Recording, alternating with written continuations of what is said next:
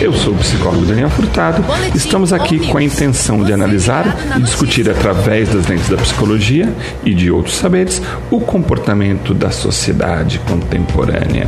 Hoje a gente abriu o programa aí com Queen, uma música não tão famosa, não tão conhecida, mas Tenement Fuster. E hoje eu, eu na, na escolha da playlist das músicas que vai fazer parte aí do programa, eu tomei a liberdade de trazer Fred Mercury, que ontem, dia 5, faria 73 anos. Então, um dos maiores artistas, eu acho que do século 20, né? Que não há dúvida de que foi é, é, é um grande influenciador é, da sociedade. Temos hoje os dois grandes artistas, né? Um vivo e um morto. Quais não é à toa eles? que os dois receberam biografias, né? o Elton John e o Fred Mercury. Ok. E aliás, os dois são contemporâneos também. Sim, sem dúvida. São, são bem próximos um do outro. E para você que está ouvindo aí, já ouviu a voz do meu querido Hoje convidado. já ouviram. já viram duas horas já. E hoje nós estamos recebendo aqui o artista plástico Marcelo Abuchala, que vai nos ajudar a compreender, eu gosto de pensar, eu gosto de uma palavra bem, entre aspas, é. a função, função das artes plásticas e as reflexões sociais, né?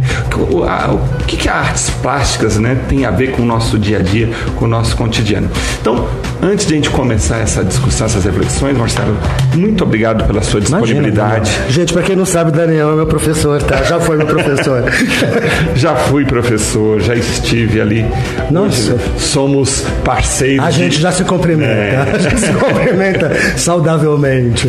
Não, já tivemos boas discussões. Já, nossa. Daquele, daquelas que fazem a gente compreender melhor a, a sociedade, as coisas. As coisas é, eu faço isso né? mesmo na rádio, gente.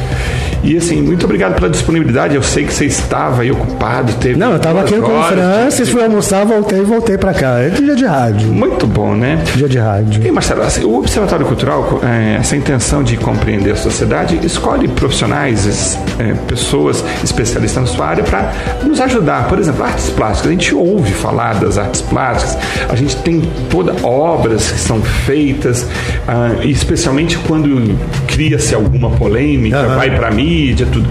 Mas eu queria entender melhor, né? Inclusive, para a gente se, se localizar, há duas semanas atrás eu recebi um fotógrafo uhum. e aqui no, no, programa, o Lúcio, e a gente falava do Vic Diniz, o Vic Muniz.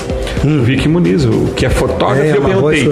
Na verdade, ele é fotógrafo ou ele é artista plástico? Daí eu aprendi com o Lúcio, né? Que ele faz um tipo de fotografia estendida, é. que ele utiliza outros elementos, né? Na verdade, a gente estica a criar. Na verdade, eu acredito que hoje as artes plásticas, elas já deixaram de ser artes plásticas, agora elas são artes em tudo. Uhum. Né? Porque a partir do momento que você transformou tudo que é real para o virtual e o virtual te dá a possibilidade de mexer em tudo e materializar a sua obra de arte, nós temos obras de arte hoje sendo impressas em 3D. Uhum.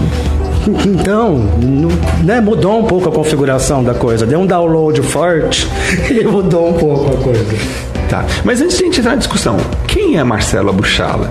Por tá. que, que você tem propriedade para falar sobre artes plásticas? Eu sei, mas quem não, quem sabe, não sabe, quer saber. Né? Bem, Marcela Buchala nasceu em 21 de setembro de 62, vai fazer 57 anos. Ah, daqui, daqui a pouquinho. Uh, desde muito novo, muito novo.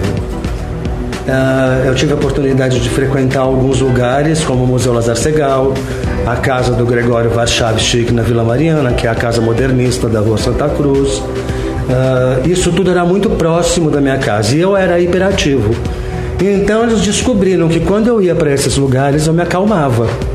Hum. Eu me entregava, eu estava e a partir daí a minha vida foi sempre tendo a vida formal e uma vida paralela voltado às artes plásticas. Na hora de fazer a faculdade, eu fiz matrícula para as artes plásticas, para arquitetura, para jornalismo, para medicina, para direito. Eu fiz as minhas e as deles. você sabia exatamente o que você queria. Eu já sabia o que eu queria, mas eu tinha que agradar eles também. Eles é pai e mãe. Uhum. Acabei entrando na faculdade de jornalismo. A faculdade de jornalismo me deu uma abertura. Gente, tem mais um problema, eu tenho dislexia, tá? Dependendo do caso, ela fica da hora, ela fica severa. Então você imagina para uma pessoa ser jornalista na hora da tilografar ver tudo ao contrário. Achei uma alternativa. Fui, é, eu fui ser repórter fotográfico, era mais fácil. Ah. Era bem mais, bem menos complicado, na verdade. Uh, e muito cedo a fotografia, primeiro entrou a fotografia na minha vida. Né? Muito cedo, muito cedo. Sempre teve, tive ligado à fotografia. E aí começou a minha formação já nos anos 80. Então eu estava na faculdade de jornalismo, trabalhei com o fotógrafo Paulo Rocha, que era fotógrafo da Abril, né, de toda a coisa. Depois eu trabalhei com o Tércio Freitas, que era um produtor de moda. Em 87 eu fui contratado, fui para a Europa. Minha vida virou uma ponte aérea Londres, São Paulo, de 87 até 92, 91, perdão. Voltei em 91 por insistência da família. Me arrependo, mas tudo bem. Voltei por conta de, da família. Eu já tinha no Brasil um negócio, eu tinha um sócio que tocava, assumi esse negócio. E aí em 96 meu pai morreu. Mas nisso tudo, esse caldo das artes plásticas já estava na minha história. E de várias maneiras, né? Então tinha fotografia, tinha pintura, tinha teatro, tinha cinema, tinha decoração, tinha cerâmica, tinha pintura. Então tava tudo era um grande caldo. E num determinado momento a gente tem que focar. Eu foquei na pintura. Já logo na sequência eu voltei a pintar, porque eu pintava mais novo, parei para fotografar e depois eu voltei para pintura. Já muito rápido, em 96 eu já tinha feito uma exposição grande, bacana em São Paulo. Em 96 meu pai morreu, eu vim embora para cá. Você é de São Paulo? Sou de São Paulo. Somos vizinhos. Você é da Moca, eu sou da Vila Mariana. Sim. Vizinhos de bairro, bem. Ali, uh, meu pai morreu em 96, vim para cá. 97 eu me estabilizei na cidade, 98 eu fui para a África. Só que nesse ínter a carreira já estava acontecendo, não tem como descolar uma coisa da outra. A carreira já estava acontecendo, acontecendo, acontecendo, acontecendo, andando. Fiquei a primeira década desse século inteiro trabalhando muito focado no meu trabalho fazendo exposições locais esporadicamente fazendo exposições fora e algumas até no exterior. Aí em 2010 eu resolvi que eu queria brincar muito pesado disso. Foi quando eu fui para Londres. Voltei para Londres, né? Só que Londres naquela hora para mim foi um monte de surpresa, porque eu fiquei basicamente 20 anos sem ir. Eu conversava com as pessoas, mas não ia. Quando eu cheguei em Londres, o Karen, que foi, tinha sido meu namorado lá nos anos 80, ele falava que ele tinha uma galeria. E eu não entendi esse papo dele ter uma galeria. Na minha cabeça ele trabalhava numa galeria. Quando eu cheguei em Londres, eu vi que o cara era o dono da galeria, né? A a cara. Não estava entendendo a conversa. E isso deu uma sintonizada diferente, entendeu? Por um lado foi muito bom, por outro lado foi muito complicado. E por outro lado também foi muito ruim. Ah, por que tudo isso? Somos artistas sujeitos a interferências externas, porque ninguém é, todo mundo é uma antena, né? Uhum. Então eu cheguei em Londres, foi lindo, passei um mês, fui pra galeria, conheci um monte de gente, fui ver um monte de exposição, tananana, um monte de informação. 2011 volta, um monte de informação. 2011 inaugurei o estúdio 1.3 aqui, que é uma derivação do estúdio 1.1 de Londres. Então são quatro galerias, 1.3, o estúdio 1.1 é em Londres, 1.2 na Holanda, 1.3 aqui e 1.4 na Croácia. E nisso, cara, é o tempo inteiro desenhando, aprendendo, pintando, fazendo curso. Eu tô com 56 anos, vou fazer. Fiz curso com você tem 6, 8 anos atrás. É verdade. Eu estudo, eu uhum. estudo, sou uma pessoa que gosta de estudar. Né? Eu estou constantemente ou lendo ou estudando mesmo. Uhum. Depois daquilo eu ainda fiz patrimônio. Uhum. é, ainda fiz outro depois. E isso cria, né? De todo esse meu universo, eu sou um artista que tem dislexia, ou seja, eu tenho dificuldade de passar da cabeça para a mão, dar nó. uh, tenho dificuldade de escrever, mas não tenho dificuldade de ler, de ler leitura. Só acontece se eu estiver estressado, as palavras pulam, é muito engraçado, é de filme. Fui para Londres, toda uma grande conjuntura mudou o meu trabalho. Inclusive chegou a me dar um, deu um, um dumping no trabalho, eu parei de produzir. Agora que eu estou de verdade voltando a produzir. Eu comecei a produzir em primeira andando a 5 km por hora. Deixa eu aproveitar um, um, gancho que você me deu aí agora. E como a gente fala, né? A, a gente tenta aqui através da psicologia, das lentes da psicologia, é. entender a, a sociedade. No consultório, eu tenho um, um uma resistência muito grande de rotular as pessoas com o tal do diagnóstico. Uhum.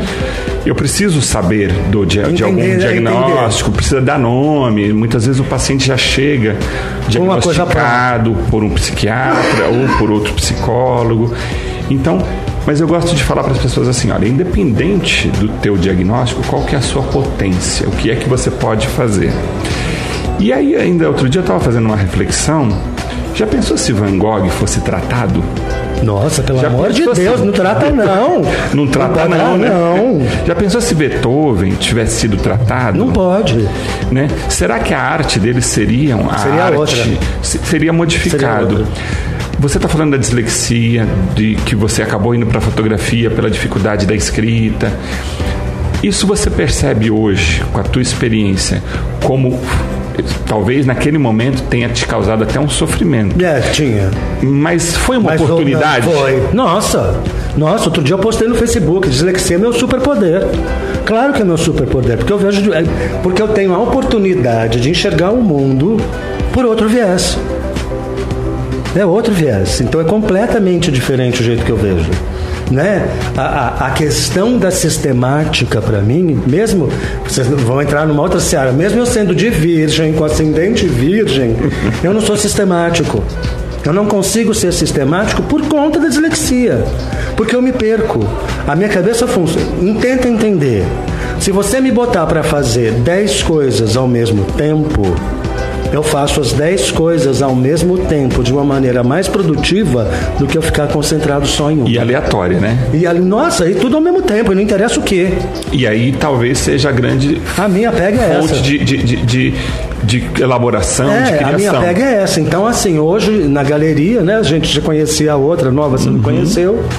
É uma casa. E essa casa tem a minha galeria, a minha sala de pintura e a minha sala de restauração. Então tudo acontece ao mesmo tempo. Eu estou pintando, vou, lavo minha mão, me desligo da pintura, ligo para arrumar alguma coisa da galeria, desligo da galeria, ligo para fazer restauração, volto, vou lá para cima na casa, tomo um copo de leite, desço. E com isso você conseguiu encontrar o seu jeito de ser Tudo. e de é criar. Jeito, é, é, um é jeito. meu jeito. E é o, que jeito. Num, num determinado momento pareceu até ser, pareceu formar sofrimento você Na verdade, foge. assim, ah. é uma coisa minha, né? Aí já é uma coisa bem minha. Eu fui meio que descobrindo os meus jeitos. Que eu acho que o certo é você descobrir os seus jeitos. Eu acho que a educação formal e a educação da escola te formatam no grande. Uhum. Mas depois você tem que comprar os seus programinhas, entendeu? Sim. E começar a substituir, fazer, não, eu não quero mais dar. Sem querer se normatizar, né? Não, Sem não querer dá, se enquadrar. Não dá para ser normal esse normal de que a gente está falando, uhum. não cabe. A gente, ninguém é normal de perto, né? Vamos combinar. Ele, ele poda, né? Esse é, normal, é. né? Esse normal, ele, ele vai me botar dentro de uma caixinha e me deixar hermeticamente fechado. Não, não dá. Minha caixinha já nasceu quebrada. E aí, quando você fala disso, eu penso, né? E muitas vezes, muitas crianças, muitos adolescentes, até adultos... estão sofrendo muito estão porque não são assim. Porque não são assim. A não se tem... enquadram na é. normalidade. É, a gente, aí a gente tem a questão né, fisiológica da pessoa, como ela vem, como ela está construída, e a gente cai numa sociedade que está indecente. Né? A gente hoje vive realmente numa sociedade que está indecente, está dando medo de estar tá vivendo essa sociedade. Por quê? Ou você é coxinha, ou você é comunista. Ou você é azul, ou você é cor-de-rosa. E está tudo errado. Acaba tendo uma Essa história de sair de verde e né? amarelo amanhã, eu vou sair de verde, vou sair de arco-íris. Porque eu sou todo mundo ao mesmo tempo, eu sou para todos. Sim, sim. Né? Tá errado essa coisa. Você tem que sair assim, eu não tenho que sair nada. Na verdade, assim, o que você está falando, eu levo a, a, qualidade de vida, o bem-estar, está em quem você é. é. A grande dificuldade das pessoas é descobrir quem, quem ela, ela, é. é. Porque, eu acho que esse é o grande segredo. Eu acho né? que o grande. Aí a gente entra na questão da arte. Qual é o reflexo da arte na sociedade. o artista já vem sem filtro. E tem muita dificuldade com os filtros. Então aquela coisa, meninos vestem azul para artista, não existe. Não tem. Não tem, porque na cabeça da gente não roda desse jeito. Por mais reacionário que o artista seja, ele ele tá fora da caixa, né? Ele não está no padrão.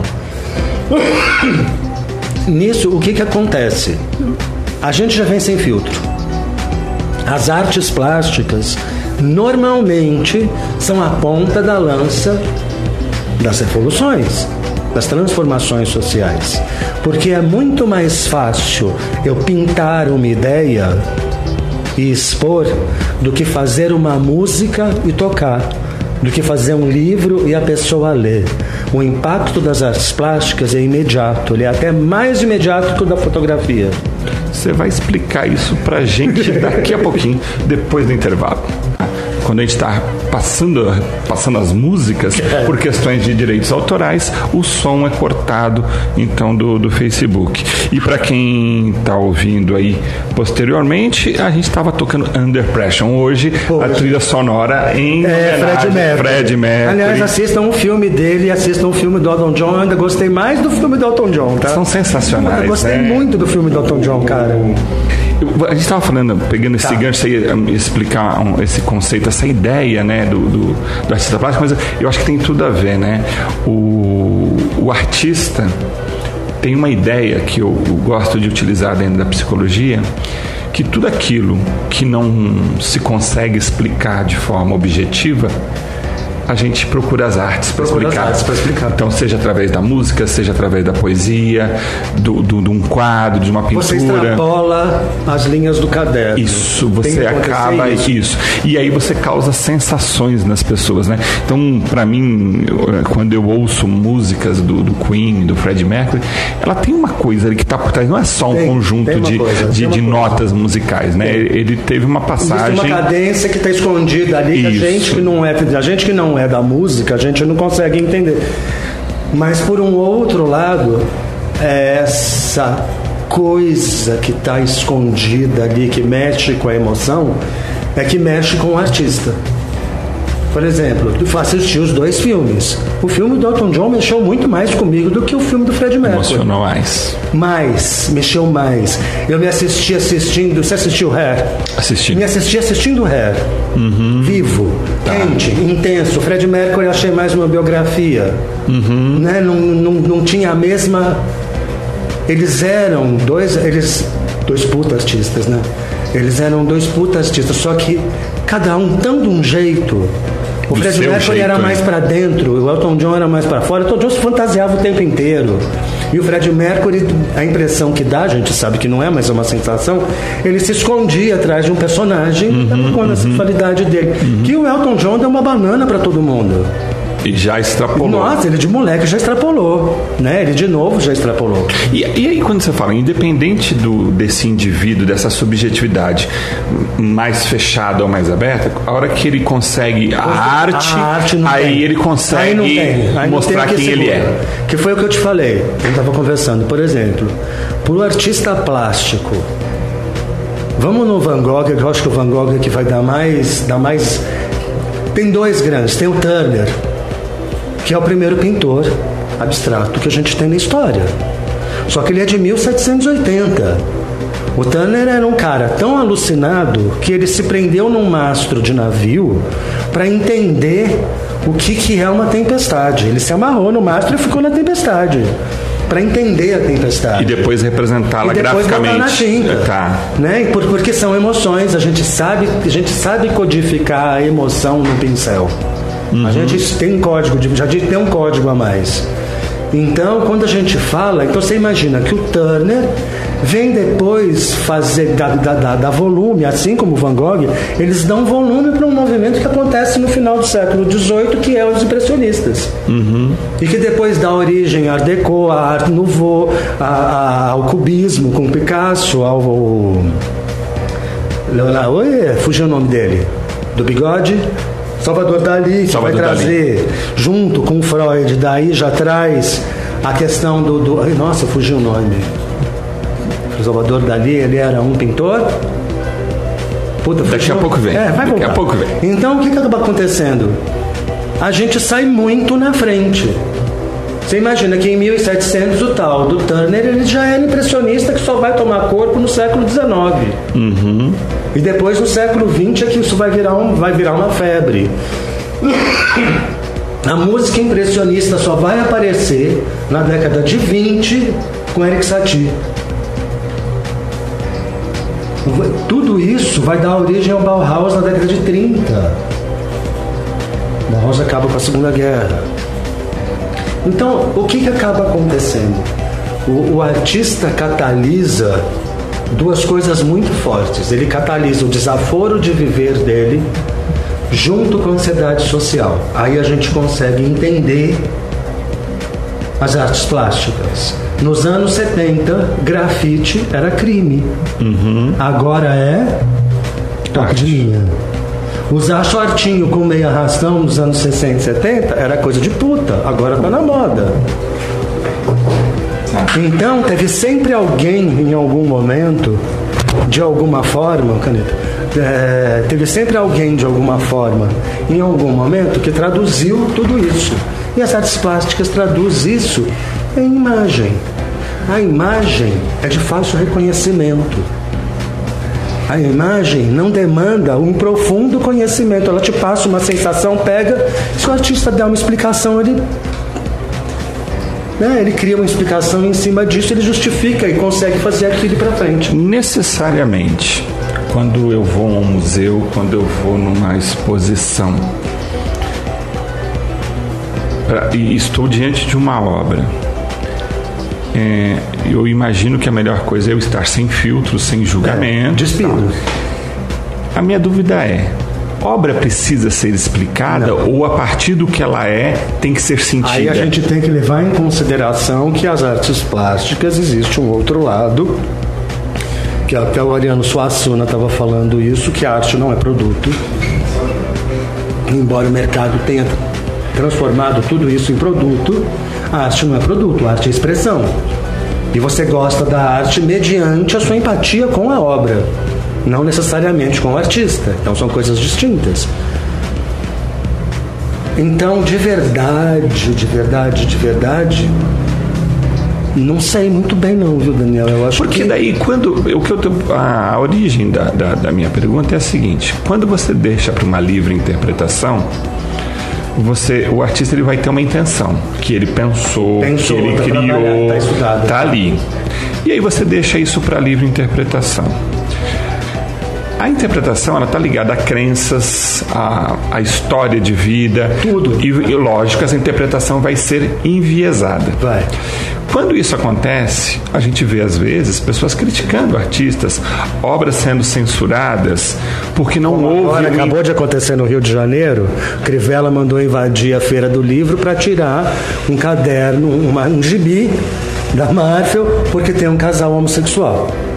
Aí não é. Então, o problema quando se tem a, a, essa essa vamos vou chamar aqui entre aspas de não explicação pode criar uma não compreensão pode, e pode, aí pode, o enviesamento aí deturpa inclusive deturpa, a obra do artista deturpa.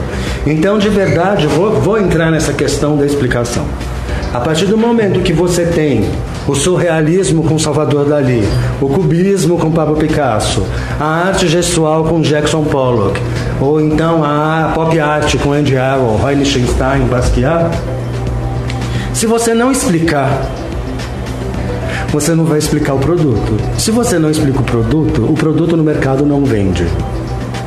Então a explicação, a justificativa, hoje o artista mais importante do mundo, ele é artista ou ele é um marqueteiro? Damian uhum. Hirst. Nós uhum. falamos disso no curso porque eu fui na exposição dele. Uhum. Ou seja, a função da explicação é o marqueteiro que vai dar. É o marqueteiro que dá a explicação. É o vendedor. Mas aí ele deixou de ser arte. Não. Não, não deixou de ser arte. O pior é que não. É uma arte de um marqueteiro. É uma arte como é, é, é a arte da, da, do marqueteiro. Porque o que, que, é? O que é a obra do Damian Hirst hoje? Hum. Vai ver. Ele está pintando cerejeira. cerejeira. Pintando uma cerejeira num fundo azul, uma árvore de cerejeira gigantesca, aquilo deve, deve, devem ser telas de 5 por 5 metros, 6 por 6 metros, está sendo pintada num galpão com os pincéis gigantescos e que ele pinta essas cerejeiras. A arte está aí. Uhum. Ele pegou uma coisa absolutamente ordinária, vulgar, simples, à disposição de todo mundo e representou isso pintando. Mas ele é o Damien Hirst. Ele pode. É o Vic Muniz. Ele pode pegar lixo e transformar em fotografia e depois em quadro. E aí nós estamos falando da sobrevivência do artista? Do artista e da obra e da arte. Porque de qualquer maneira é uma sobrevivência. Ou seja, é uma ciranda. Porque é uma discussão que a gente. Eu lembro a gente, gente tem galerias que têm as suas exposições, mas tem um público né, que não, é, o público não frequenta, não frequenta, ou é muito seletivo. E aí ele precisa fazer desse, ele precisa usar desses elementos. Esse, ele precisa ser popular, ele precisa ser pop. Como o Andy Arrow foi. Ele precisa ser pop. É o Andy Arrow que inaugura esse momento do artista pop? É. É. Antes dele teve uma tentação, eu acho que até o Harlan Schenstein foi um pouquinho mais cedo do que ele. Mas o Andy Arrow nos anos 70 ele transformou a produção da arte, a obra e o artista em produto. Foi nesse momento que os arti ah, foi nesse momento que apareceram os superstar. Até os anos 70, 60, a gente tinha as estrelas. Você lembra disso? Mas aí, quando isso acontece, não há uma, um enviesamento agora da obra do artista e ele começa a fazer arte pensando produto. no produto financeiro produto. e aí talvez produto. ele perca a originalidade Mas presta atenção, o Volpe acabou pintando bandeirinha uh, o Volpe acabou pintando bandeirinha Lazar Segal acabou pintando árvore chegando a até Tomara Leplinka que foi o auge da pintura dos anos 70, das mulheres, dos anos 30 das mulheres, acabou pintando nada. Porque existe ainda uma outra coisa por trás dessa pessoa que é o artista. Existe o tempo. E esse tempo, querido, são downloads diretos, diários. E estão limpando lixeiras diariamente. Ou seja, hoje, se você vai na minha galeria e vê o meu trabalho, você vai falar, o Marcelo é louco, não tem nada a ver com o que ele fazia cinco anos atrás, seis uhum. anos atrás. Porque tem que mudar. Tem que ser diferente.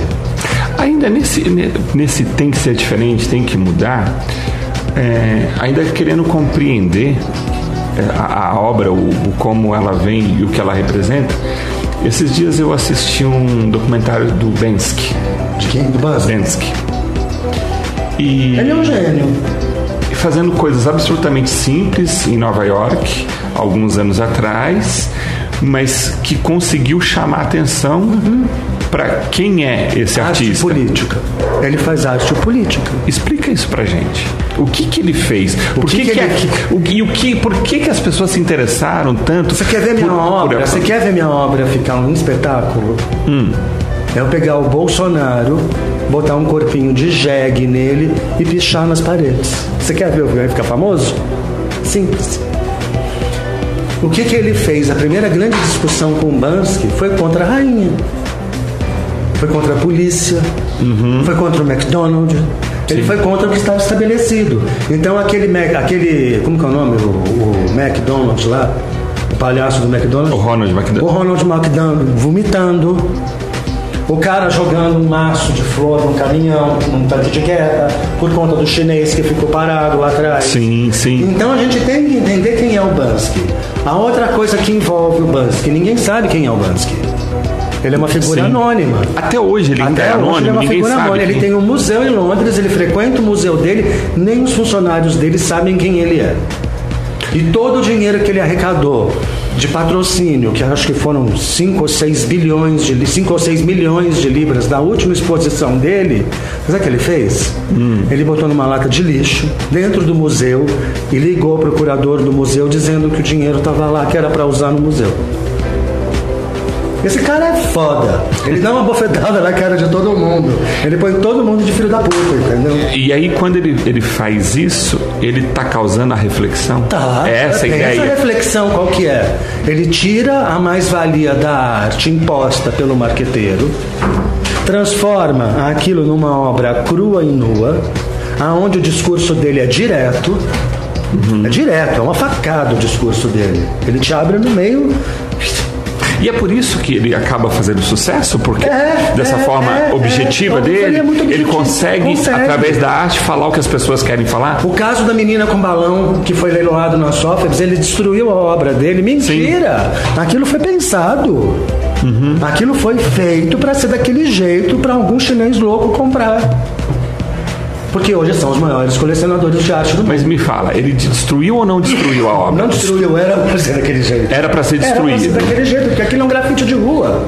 Que ele transportou para um papel, ele botou para vender na Sófebs, e na hora que o cara comprou, ele destruiu a obra, para mostrar o quanto a obra. A obra não tem valor, valor tem o conceito. Na hora que bate o martelo, para quem não conhece, acho que deve ter no YouTube aí, Tem é só YouTube, procurar. tem no YouTube, pode procurar. Quando bate o martelo de vendido, Faz um obra- barulhinho e a obra dissolve.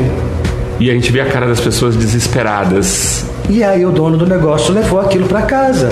Só que ele tem uma das obras mais famosas do mundo hoje, porque o mundo inteiro viu a obra. E aí ele coloca valor nisso. Coloca valor nisso. Marketing, amor. Muito bom. Papo Aí, bom é passar nossa- rápido, né? E qual é a grande vantagem de você ser artista? Mesmo na sociedade. Você vai responder isso daqui a pouquinho, depois do intervalo. Entender um pouquinho, bem pouquinho, mas já está fazendo muito sentido para mim algumas reflexões sobre a questão das artes plásticas e a sua função né, que tem na sociedade, né?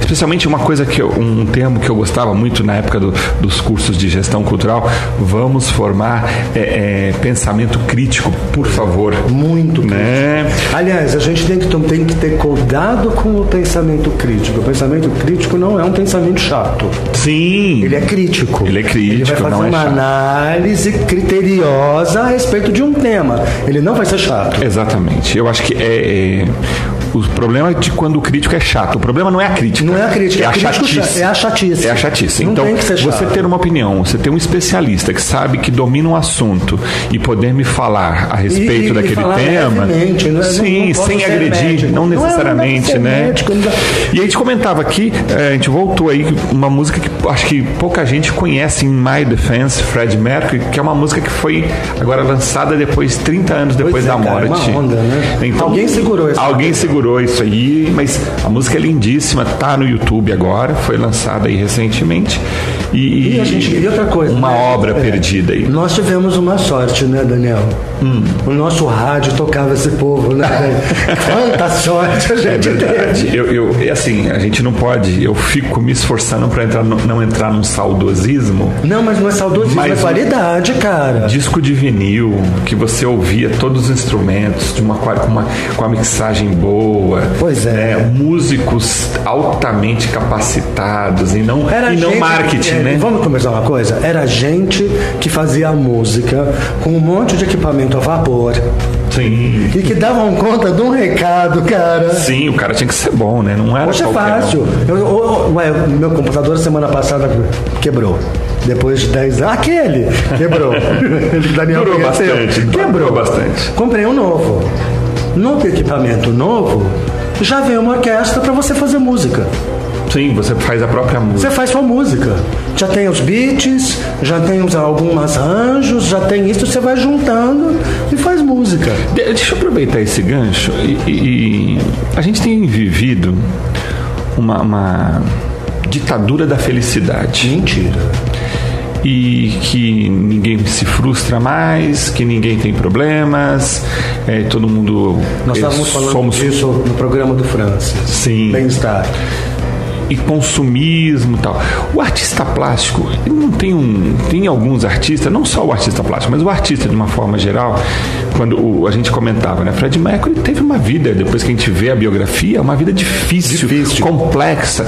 E a angústia dele, muito provavelmente, está nessas obras. Tá. Né? Na obra Como dele, se né? você assista o filme o Rocketman, você vai perceber que a música tem a ver com a vida tá do artista. Com a vida né? do... Como a nossa obra também tem. O artista hoje, o artista plástico, como é que ele está? Ele tem público? Ele ele está angustiado ou ele está ainda o que está acontecendo nesse momento nosso? Pois é, eu vou fazer um, vou trazer do macro para o micro. Poços de Caldas hoje deve ter em torno de 200 mil habitantes. Desses 200 mil habitantes, 1%, que é uma boa média, são artistas. Nós temos 2 mil pessoas. 2 mil pessoas é gente. Uhum. São cidades pequenas. Mas o nosso maior problema é sensibilizar esses 2 mil artistas, estou me incluindo, aí no evento dos outros artistas.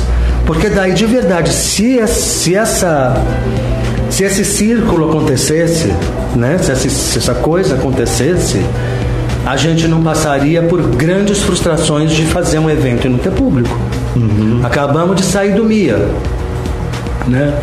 É, mostra integrada de arte da Chiara. Acho que a Chiara veio aqui Ela também. teve aqui Chiara o pessoal, a Gesuane, teve é, aqui. Chiara, Josuane, acho que até o Bruno veio também. Não, Bruno não, veio a Gesuane e a, foi no a. Luciana, fotógrafa. É, no último dia eu encontrei com a Kiara no parque e com o namorado dela. E eu conversando com ele, ele falou assim: a cara ficou frustrada por uma questão de público. Aí eu falei para ele: fala para ela que ela teve público. Mas o grande público só vai aparecer daqui a uns dois anos. Porque por enquanto é só coisa de artista. Uhum. Porque a sociedade põe assim. Você lembra nas nossas aulas que a gente falava da questão do hino? Uhum. Pecinha de teatro, uhum, exposiçãozinha. Uhum. A gente continua vivendo isso. Uhum. Né? O próprio artista se, minu, se, se, se, se diminui. Se diminui. Né? Ele não se dá a devida importância. Alguns já estão bem aí, já sabem quem são, já estão bem. Mas ele não se dá, ele se minimiza, ele se desvaloriza. Mas isso não é um problema só regional, é um problema isso, isso é nacional, mas né? mundial, na verdade. Mas eu acho que hoje o maior problema se chama público. Por que, que São Paulo tem público? Porque 1% de 20 milhões, meu amor, são 200 mil. Uhum, uhum.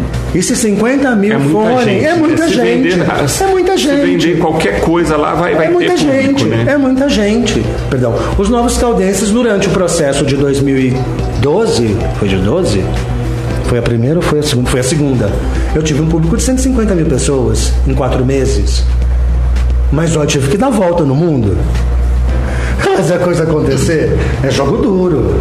Então, é... o público é o grande problema. Então, assim, por mais que a gente tente hoje, e eu faço esse exercício duas, três vezes por ano, de botar uma exposição, essa última exposição da reabertura da galeria deu público. Você está como artista plástico há quantos anos? Desde eu, tô com a... eu tenho meu estúdio há 33. Então eu posso pensar, ainda uns assim. 45 anos brincando, de 57, uns 45 brincando. Ainda assim vale a pena? Vai. Vai. Por quê? Porque é uma delícia mandar a sociedade tomar no cu quando você faz uma obra e eles não entendem, cara. É muito bom quando eles não te alcançam. É muito bom. Prazeres da violência. Olha o nome da exposição, 10 anos atrás. As roupas de cama do puteiro. São duas exposições minhas intensas, pesadas e que refletem exatamente o que a gente está vivendo hoje. Exatamente. Uma mãe que joga um filho no puteiro, uma filha no puteiro, um presidente que oferece às mulheres do país. Um presidente que quer armar a cidade inteira. Eu tenho um quadro de um cara dando um tiro na cabeça. Entendeu? Ou seja, eu estava falando disso há 10 anos atrás. E hoje eu estou falando completamente de outra coisa, eu estou falando de desconstrução. O artista ele tem que ser necessariamente de vanguarda? Não. Mas o artista ele sempre. Não existe vanguarda no Brasil pelo seguinte: Greenwich é em Londres, então nós estamos sempre seis horas atrasados. Vai tudo acontecer lá na frente, então a gente uhum. já começa daí. Então é uma ilusão a vanguarda. Vanguarda não, ele é mais sensível. Ele percebe ele antes o movimento. E ele pega no ar. Ele traz do ar, a gente realmente traz do ar. Isso é aprendido? Não, isso é absolutamente intuitivo. É o bicho ligado. É o, é o papel do meu bicho dentro da minha construção. Ele então, tira do ar. Eu posso pôr uma criança, adolescente, para aprender a técnica, mas, mas, nunca. Mas vai chegar uma hora que ele vai amadurecer. Você pode ensinar uma criança de 5 anos a pintar. Tem até uma menininha da China que está no Instagram ou no Facebook, não sei, que ela faz miséria. Uma menininha, ela faz quadros gigantescos, mas ela aprendeu vendo. Ela ainda não tem a sensibilidade dela, ela tem a técnica. Quando ela sair dessa caixinha, se ela vier ser artista, não só uma técnica, aí a gente vai ver qual é a obra dela. Entendi. Então, uma coisa é a técnica, outra coisa é, é a inspiração. É o seguinte, inspiração. Inspiração é assim, 99,9% de trabalho bruto. Inspiração é aquele um centésimo da porcentagem que só vai te pegar na hora que você estiver trabalhando. Aí vem a questão da genialidade, entendeu? Aí vem a musa, monta no teu pescoço e faz você fazer aquilo que às vezes você nem sabe como fez e às vezes não consegue repetir. Então tem tem, a gente tem um, um limiar entre o racional e o invisível. É muito estreitinho essa, essa linha, entendeu? Então o artista, ele, ele, eu começo a pensar, ele tem que ser absolutamente autêntico, livre. Ou seja, quando eu recebo alguém no, alguém no consultório e estou tentando ali fazer o meu trabalho o melhor possível para ajudar a pessoa a ser livre, que é conhecer-se. Deve ser muito difícil tirar grilhão do o, cara. O, o, o, artista, então. É o ele, contrário. Ele, ele tá feliz? Sempre feliz? Porque Não. ele é autêntico? Ou ele também é um, é um indivíduo angustiado? Eu acho que a angústia é inerente à nossa existência, né? Sim. É, tá na gente. Mas tem gente que está pregando que a gente não precisa ser angustiado. Não né? angustiado. Então estão vendendo não, essa não é. ideia, né? Mas eu acredito que o fato do exercício. Outro dia eu vi uma, uma pessoa colocar, né? Que ele, uma conversa de, de, de rede social. E aí, mas onde você está? Eu estou na aula de felicidade. Pois é, aí ficou, aí ficou muito fodido. aí, cara, não, mas aí o cara tem que realmente tomar Rivotril no café, no almoço, na janta e fazer de conta que tá tudo certo, porque o cara não tá te entendendo entendendo. Porque não está na realidade. Não está na realidade. Porque a, o que é mais difícil para o artista? A gente tem o pé fincado no chão. A priori, nós temos o pé fincado no chão, nosso senso crítico é pavoroso. Segundo, a gente tem a cabeça ligada no céu. Então, se você souber fazer a ligação direta entre essas duas situações, se você conseguir fazer a ligação entre essas duas situações, do céu, do imaginário, junto com o concreto, você já está 50% artista. Os outros 50% é você ser de verdade. Né? Então é aquilo que eu sempre falei. Tenho 57 anos, sou gay, falei para os meus pais com 11 anos de idade, estou casado com Alexandre há 15. É, tenho uma vida às vezes muito boa, às vezes muito fodida de grana. Graças a Deus é tudo assim. Porque senão eu caía numa tepidez. Senão eu ia cair, eu tenho que comprar a nova Havaiana que saiu a tirinha nova. Pelo amor de Deus, eu não preciso de mais nada disso hoje. Uh, sou um profissional reconhecido, sou. Estou com sete natais rodando agora para o final do ano. Você me conheceu fazendo de postos, hoje eu estou com uhum. sete cidades. É, vai entrar grana, vai entrar grana suficiente para o ano que vem inteiro. Agora no final do ano, o ano que vem está pago. Mas essa Mas não é a questão, né?